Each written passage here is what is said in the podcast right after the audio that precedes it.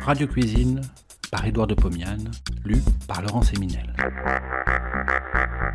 De 1923 à 1929, Édouard de Pomiane présente, tous les vendredis soirs sur Radio Paris, ce qui fut sans doute la première émission culinaire radiophonique. Cela s'appelait Radio Cuisine. Près d'un siècle plus tard, nous donnons à réentendre ces quelques 200 chroniques qui firent la joie des auditeurs de l'époque. Cette semaine, le Kouglof. Comme l'Alsace était belle en novembre 1918, en une nuit, des sapins avaient poussé devant chaque maison. Ils étaient couverts de multicolores fleurs de papier. Des serpentins, rouges, bleus, blancs, les réunissaient les uns aux autres. Des arcs de triomphe souhaitaient la bienvenue à nos troupes. Des fanfares éclataient de toutes parts. Les vieux pleuraient. Les enfants s'accrochaient à nous et portaient les fusils. La ville de Bar nous reçut avec tout son cœur. Nos soldats allaient puiser au tonneau, dans des seaux de toile, le Riesling et le tramineur au reflet d'or. J'étais logé chez une dame qui avait trois filles. Elles étaient tristes. Le père avait été tué sur le front russe. Elles me reçurent cordialement, mélancoliquement. L'aînée, délicate blonde de vingt ans, déplorait de ne pouvoir m'offrir, le lendemain matin, du café et un kouglof. Comme son père l'aimait. La maison était vide, c'était la disette de la guerre. Lorsque je dis que je pouvais me procurer tout ce qu'il fallait pour faire le kouglof, les visages s'illuminèrent. Une heure après, j'apportais de la popote, des officiers, de la farine, du sucre, du lait condensé, du beurre et même des œufs c'était à qui se disputait l'honneur de faire le kouglof pour le capitaine. Je le vis faire, et le lendemain matin, je me délectais en famille devant une grande tasse de café parfumé, du vrai café que l'Alsace ignorait depuis près de quatre ans. Je vais tâcher de me souvenir de la bonne technique et faire un kouglof devant vous. Je dispose d'un grand moule à kouglof en terre jaune, verni intérieurement, et des éléments suivants 375 g de farine, 150 g de sucre en poudre, 100 g de beurre, un grand verre à eau de lait, 3 pincées de sel, 30 g de levure de boulanger, 3 jaunes d'œufs, 30 g de raisin de Smyrne, quelques amandes épluchées. Dans une terrine quelconque, je pose la farine et le beurre. Je place la terrine sur un radiateur de façon à ce que la farine se chauffe et le beurre s'amollisse un peu.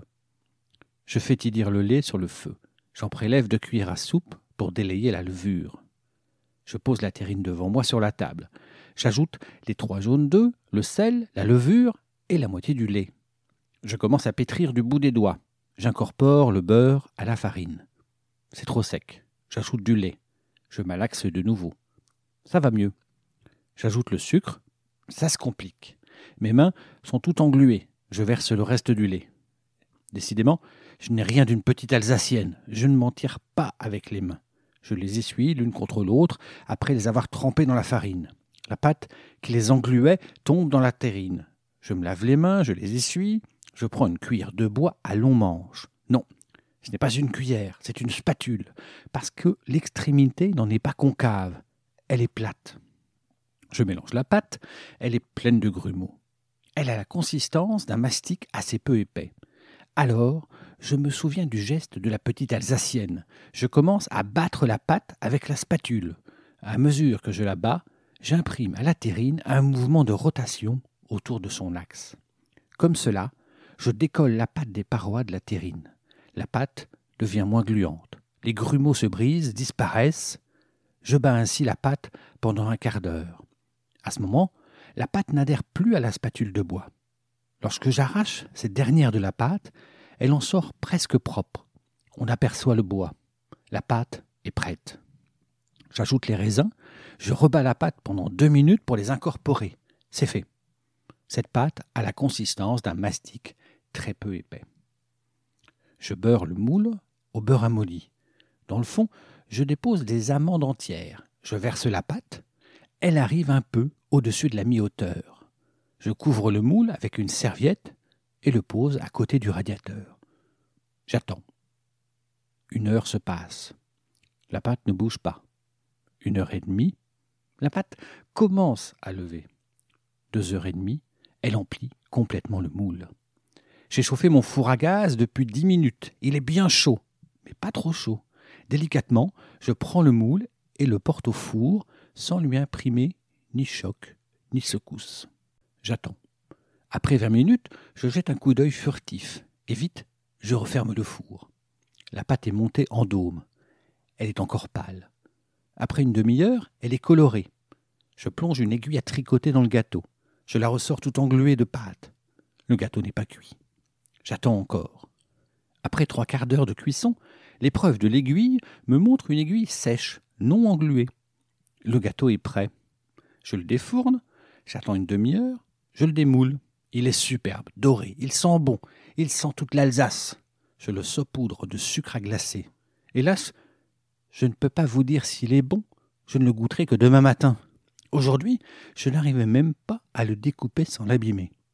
Demain matin, au café au lait, je m'assierai à côté de ma fillette. Je lui donnerai une tranche de kouglof et lui raconterai la belle histoire des sapins enguirlandais, des arcs de triomphe, des larmes des vieux Alsaciens, des cigognes qui s'étaient envolées vers les pays chauds après avoir attendu la venue des oiseaux bleus.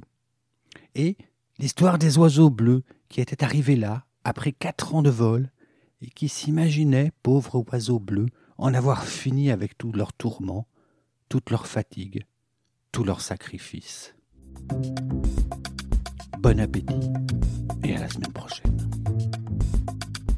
Si vous avez aimé cet épisode, vous pouvez retrouver toutes les chroniques d'Édouard de Pomian dans les deux volumes de Radio Cuisine, un livre publié chez Menu Fretin et disponible sur www.menufretin.fr.